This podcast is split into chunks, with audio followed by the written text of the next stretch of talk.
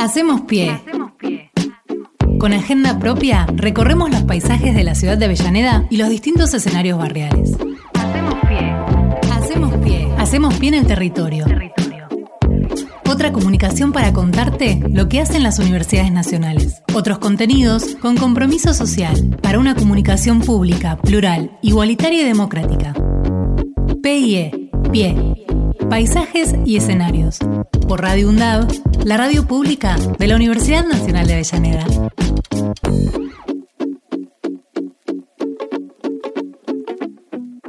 Y vamos a conversar ahora con Rodolfo Carrizo, que es ex soldado combatiente del Regimiento 7, presidente del CECIM La Plata, Centro de Ex Combatientes Islas Malvinas. Rodolfo, buenos días, ¿cómo le va? ¿Qué tal? Buenos días, qué placer charlar con ustedes. Mi nombre es Fernando Pearson, estoy con Axel Govednik y bueno, lo que vamos a intentar en los próximos minutos es este saber cómo están viviendo ustedes este, estos 40 años, eh, que nos hagan, si es que se puede, un resumen de, lo vivido hasta el momento.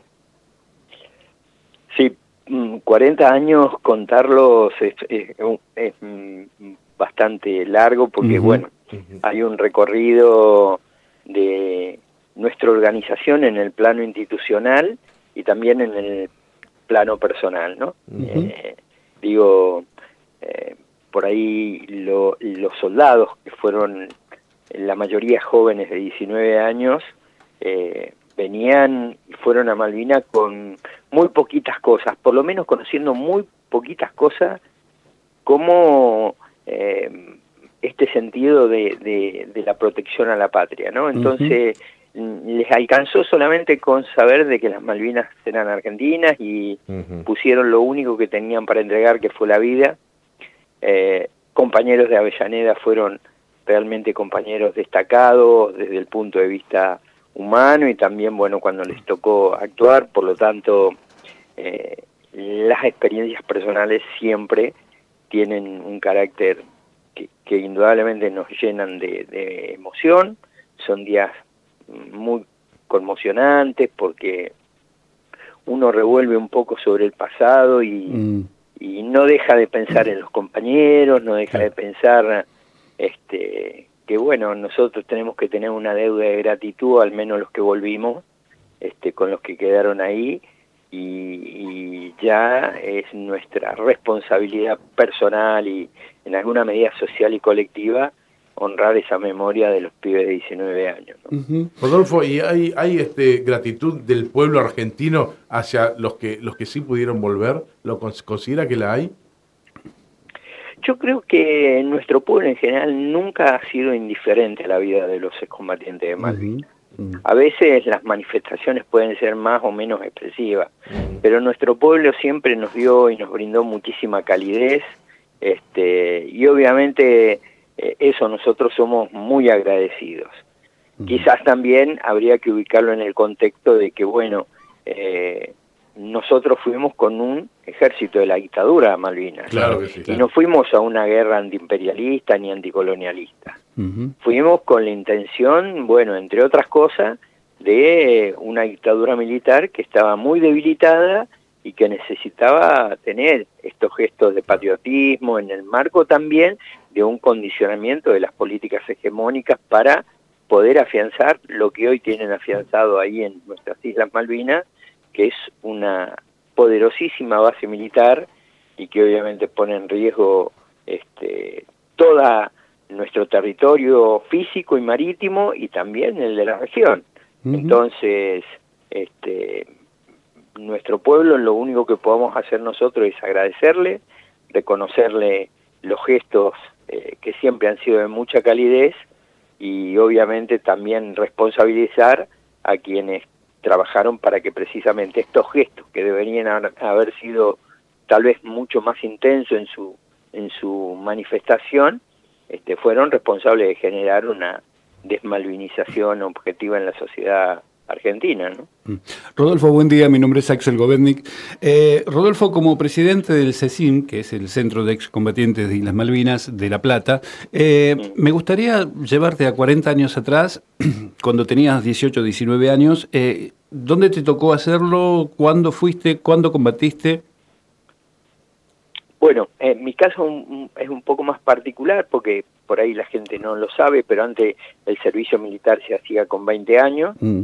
Este, en ese momento cuando a mí me tocaba, cuando uno estaba estudiando en la universidad teníamos la prórroga y a mí me tocó ir con 26, es decir, no, fui con los pibes de, 19, fui con los pibes de 19 años, pero yo no tenía personalmente 19 Está años. claro. Y bueno, era yo llevaba siete meses de, civil, ya estaba de baja, era soldado casado y me reincorporaron. Bien. Y ¿Qué día te reincorporaron? Me reincorporaron el, el 9 de abril y el 15 fuimos a Malvinas después de siete meses que, que era civil, o sea que había vuelto al mm. estado de, de, la, de, la vida civil, ¿no? no la vida militar. Y bueno, así pasó conmigo y con todos los soldados, que en, el caso particular del Regimiento 7 de La Plata había muchos soldados que eran este, casados y, y ya universitarios, en fin. Claro. Este, habíamos, habíamos concluido con una etapa, ¿no? ¿Y, ¿Y dónde te tocó estar? A mí me tocó estar en el Regimiento 7, en la compañía C, ¿Y, en, las inmediaciones del Monte London, y después me tocó subir al Monte London la día, el día 11 de junio del 82. Eh, ¿Te considerabas preparado para, eh, o sea, y entrenado para, para, un, para ir a una guerra? No, no, para nada. Y mucho menos nuestra tropa. Yo creo que si hay algo que tiene responsabilidad manifiesta las Fuerzas Armadas de Argentina, que todo nuestro pueblo tampoco no estaba preparado, por eso tomó la magnitud de ser una mentura, una improvisación permanente, la no ausencia o la ausencia de un Estado Mayor conjunto, en fin, todas estas cosas estuvieron en evidencia en la guerra del 82. La falta de capacidad operacional, logística, armamento que no funcionaban, este, siguieron la misma lógica que tenían acá, ¿no? Entonces, donde el enemigo eh, o, la construcción eh, de las Fuerzas Armadas era la seguridad interior, no la defensa nacional. ¿no? Eh, he escuchado y he leído varios testimonios de los enemigos, de los soldados ingleses que estuvieron en Malvinas, hablando con cierta admiración de, de, los argentinos, de los chicos que estaban en, en la guerra argentina. Eh, ¿Has podido hablar con, con, algún inglés? ¿Han, tenido, aunque sea institucionalmente, algún tipo de intercambio? Hemos tenido algunos intercambios cuando hemos ido a Malvinas en el 82, eh, de respeto, mm, de, de, saludarnos, no de pormenorizar una discusión, tampoco ha sido un tema de, de nuestro interés. Mm. Sí, yo puedo resaltar y, reconocer la actitud de, nuestros compañeros que aún teniendo 19 años, siendo muy jovencitos, eh, educados en un periodo de dictadura militar donde ha sido toda su adolescencia ahí, mm. y, mm, defender eh, con uñas y dientes el territorio en Malvina, tenemos muchísimas muestras de que fue así, este, aún no teniendo una dirección militar que le dijeran esto es lo que hay que hacer, ¿no? Claro. Este, y en eso mm, nosotros, claro que estamos llenos de compañeros que tienen todos esos méritos y ese valor, y, muchos de ellos la han pasado muy mal en la posguerra, ¿eh?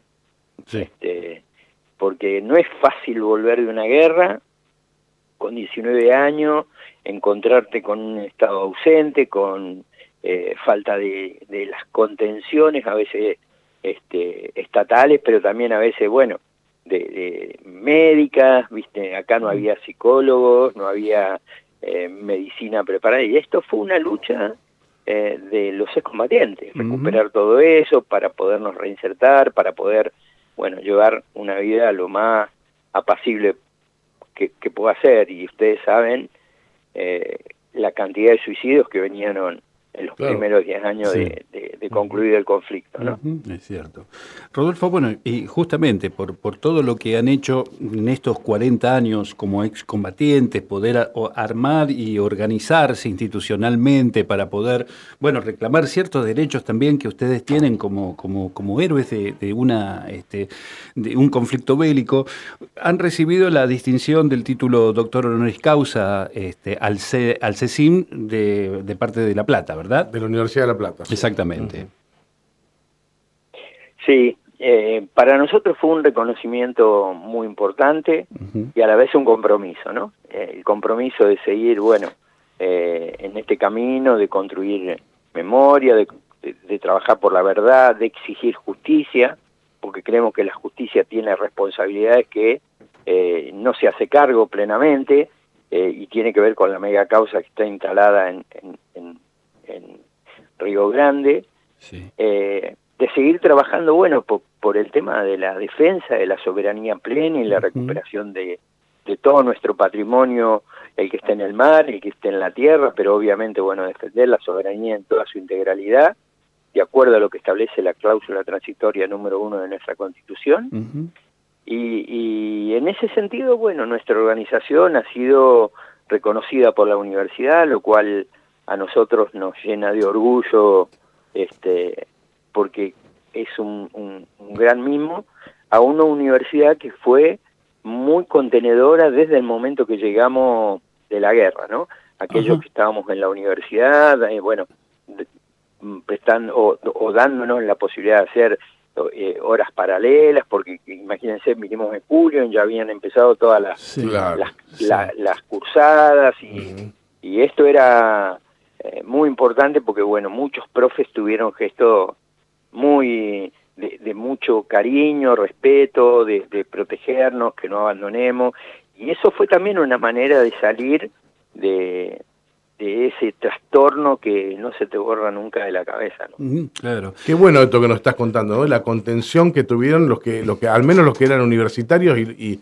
y, pudieron volver. Digamos, eh, la, la, pregunta eh, es, eh, ¿Cómo se ha transmitido esto a las generaciones siguientes, aquellos que ni siquiera han vivido la, etapa de la guerra de Malvinas? Eh, ¿Hay alguna labor institucional al respecto?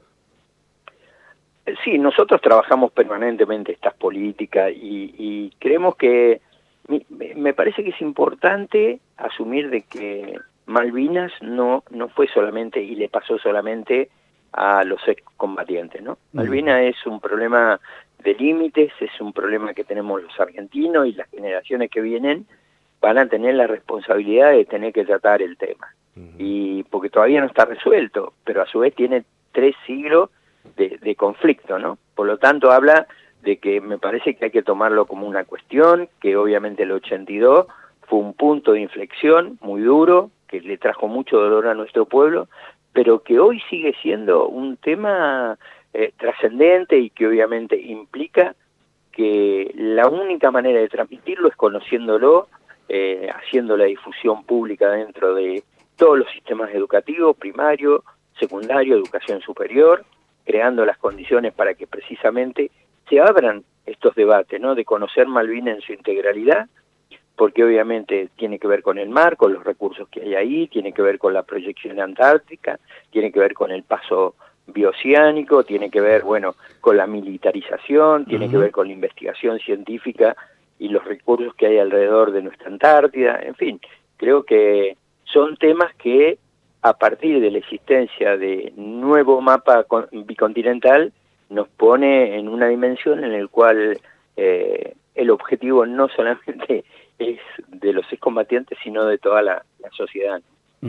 Rodolfo, eh, entiendo de que también la distinción que ustedes han obtenido a través de la Universidad Nacional de La Plata obedece a que el centro de ustedes fue, es así, la primera organización que publicó el informe Rattenbach en el año 1988.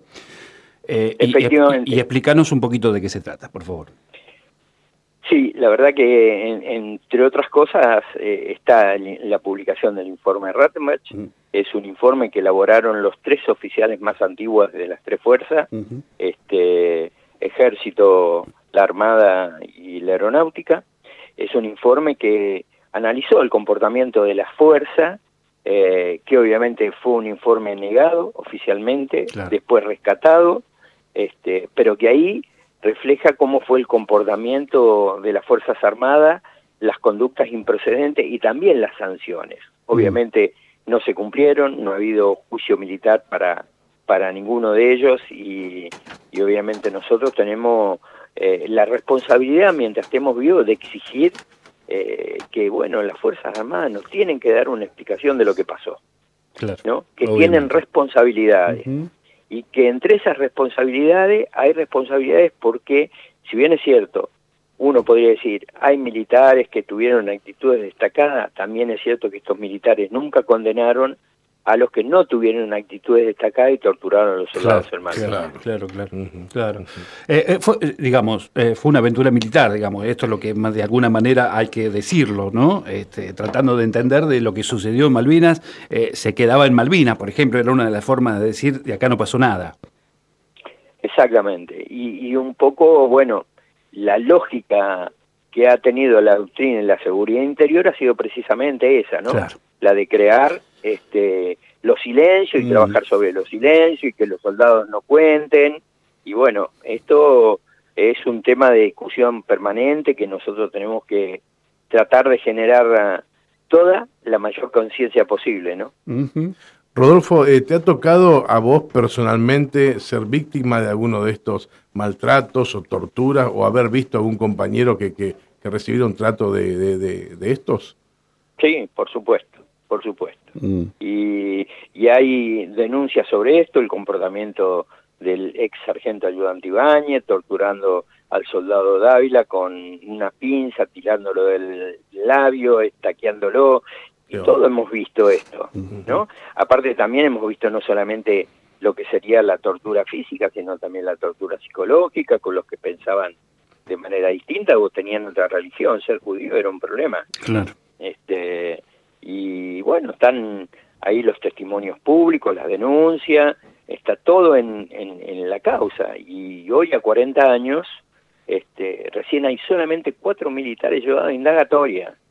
Entonces cuando decimos que las Fuerzas Armadas tienen responsabilidades, ellos deberían, eh, si quieren depurar francamente los comportamientos improcedentes, los que han sido lesivos de los delitos más aberrantes que, que tiene, que es precisamente deshonrar a su propia tropa, tendrían que tener el valor de decir, sí, la verdad que por lo menos le debemos una disculpa al pueblo argentino. ¿no? Obviamente. Rodolfo, mm, quería preguntarte esto acerca de, bueno, ustedes cuando volvieron de Malvinas estaban bajo, como todo el país, bajo una dictadura cívico-militar. Eh, año y medio después llega la democracia. ¿Hubo un cambio, digamos, en función a cómo han sido tratados ustedes los excombatientes, en función a que, bueno, evidentemente con la dictadura todo había que ocultarlo y con la democracia me parece que hubo como una apertura? ¿O me equivoco de esto? No, no, es correcto. Y ha sido también un, tiempo evolutivo, ¿no es verdad? Claro. Este, los excombatientes al principio tuvimos que organizarnos mucho para, bueno, tratar cosas de, la solidaridad más elemental que hay. Eh, fulano de tal está sin trabajo, este, fulano de tal está alterado emocionalmente, fulano de tal este, está tomando demasiado alcohol, eh, en fin, todas estas problemáticas las vivíamos de manera cotidiana en los primeros 10 años y hubo que trabajar mucho para, bueno, pedir y exigir que hubiera una revisación médica obligatoria, que pudiéramos tener un acceso a la educación de manera de que se facilitaran los planes por un problema de concentración también. Mm. Eh, tuvimos que pedir, bueno, miren, eh, nosotros llegamos sin trabajo y queremos ver si hay la posibilidad de tener un trabajo. Este, hay, hay un dato que es importante en esto, porque a veces eh, nos quieren equiparar que a Malvinas fuimos todos, ¿no? Las Fuerzas Armadas fueron también en cumplimiento de un trabajo. Y fueron con salario y volvieron con salario, fueron con obra social y volvieron con obra social. Fueron este, con la posibilidad de jubilarse a futuro y tenían esa posibilidad garantizada. Los colimba no teníamos nada. Nada. Entonces, los colimba nos tuvimos que organizar mm. y tuvimos que pelear nuestros derechos y pudimos ir encontrando en la democracia este, esas orejas que nos permitieron, bueno, tener hoy la posibilidad de tener pensiones, ¿no? Tener obra social, tener la posibilidad de, bueno, de transitar en, la autopista La Plata-Buenos Aires sin pagar el peaje, mm. patentes, eh, no pagar la patente, tener una excesión en, el, impuesto inmobiliario o, o en el municipal. Entonces digo, estas han sido tareas desde el punto de vista gremial que hemos trabajado los excombatientes y que obviamente el, el CECIN y, otros centros de, de, Colimba han sido bastante eh, eh, responsables, por lo menos a la hora de eh, contenernos entre los propios compañeros. Obviamente. ¿Y tienen vínculo permanentemente entre distintas instituciones, entre otros centros del país? Ustedes, el Tenemos vínculos, tenemos vínculos. hay, acá en esto también voy a ser absolutamente franco. A ver. No todas las organizaciones de combatientes son este, de soldados. Y muchas organizaciones de combatientes tienen entre sus miembros componentes oficiales y suboficiales. Ah, ah La mayoría suboficiales. Correcto. Esto también genera desde el punto de vista del mm, pensamiento ideológico, claro. sí, sí. ¿no? Genera algunas crisis. Una tensión como mínimo, claro. Claro, nosotros somos creyentes y denunciamos y por eso en nuestra organización no hay un solo militar, aún el más bajo rango. Mm. No porque todos sean perversos ni torturadores, sino también porque hay una complicidad, entre comillas, mm. o, explícita, de no haber hecho las denuncias, entonces no es lo mismo. Claro. ¿No? Y de haber obedecido las órdenes este, que a veces fueron inmorales. Mm. Entonces, nosotros nos preguntamos, bueno, ¿qué pasa con todos esos militares que inclusive ellos vieron lo que pasó, pero siempre se plegaron a, la política de la obediencia de vida, ¿no? Le daban una orden, cumplían una orden. Mm. Digo, el 25 de mayo de 1982 cantamos el himno en la base del Monte Londo, previo a que empezara el conflicto. Lo cuento como anécdota. Sí. sí. Ahí ustedes conocen una parte del himno que se corta y como un pequeño lapso de música y viene la segunda parte. ¿sí? Eh, bueno, cantándolo a capello, todo el mundo cantó la primera parte, retomar se, creó un vacío y no se arrancaba con la segunda parte y nos pegaron una manija. Eh, manija se, refieren a hacer ejercicio. Sí, los bailaron. el famoso baile, el baile. Los bailaron, mm. ¿entendés? O sea, eh, y esto fue muy triste y, los, y, lo que bailaban fueran los soldados. Y los que se olvidaron también fueron los oficiales y los oficiales. Sin embargo, ellos no, bailaron. No corrieron con esa misma suerte. No. Gozaban de cierta impunidad, sin lugar a dudas. Y eso y eso fue en 1982. Y ahora les pregunto a ustedes si me permiten esto. ¿Qué militar escucharon ustedes que tuvieran una actitud crítica por el hundimiento del Ara San Juan? ¿Qué militar salió a decir fue una barbaridad? Tenemos responsabilidad. No, y ahí los que murieron son todos militares. La única mujer reconocida que es Ileana Kraviasik, que era tripulante del Ara San Juan, fue reconocida por la municipalidad, este, por el Consejo Deliberante de la, de la Ciudad de La Plata. Entonces digo, hay responsabilidades, ¿no? Y creemos que esto eh, me parece que nos compete discutirlo, hacerlo saber, Nadie le pregunta a los militares mucho y no hablan. No hablan. Es cierto. Bueno, y, si eh, hablan, dicen no me contan o, cuentan las historias de Rambo, ¿no? Claro. están, están entrenados para callar hasta, la muerte. Claro. pero están entrenados para eh, callar, evidentemente. Ha pasado con los genocidas eh, durante el gobierno militar, ha pasado con Malvinas, pasa con el Ara San Juan, y es evidente que hay cuestiones que no cambian en, los militares. ¿eh? Están entrenados para llevarse los secretos a la tumba. Exactamente. Bueno, eh, Rodolfo, por mi parte, la última, yo sé que van a tener una semana muy intensa institucionalmente. De las actividades que tienen, ¿hay alguna que le gustaría destacar?